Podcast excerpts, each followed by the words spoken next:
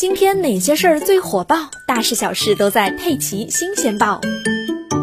根据报道，中国台湾长荣海运旗下的超大型货柜轮“长次号”在苏伊士运河搁浅，目前已经超过四十八小时，造成运河双向航道堵塞。据美国消费者新闻与商业频道三月二十五日报道，世界最大船级社英国劳氏船级社估算，苏伊士运河堵船之后，给世界贸易造成的损失达到每小时四亿元。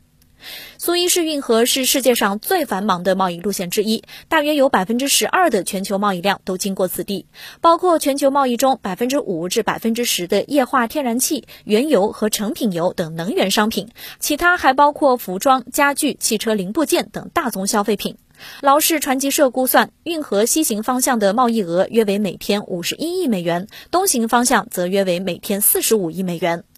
美国零售联合会相关人士表示，许多公司本就面临新冠疫情造成的供应链问题，堵船进一步给本已紧张的供应链带来更大的压力。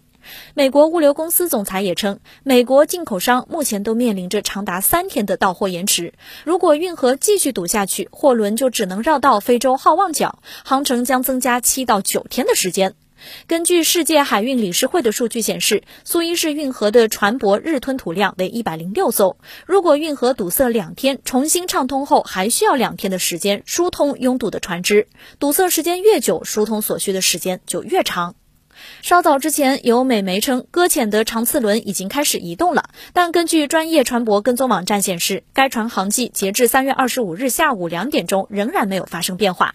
路透社指出，即便是长次货轮可以很快的重新起航，船主、正荣汽船和保险公司也将面临高额索赔。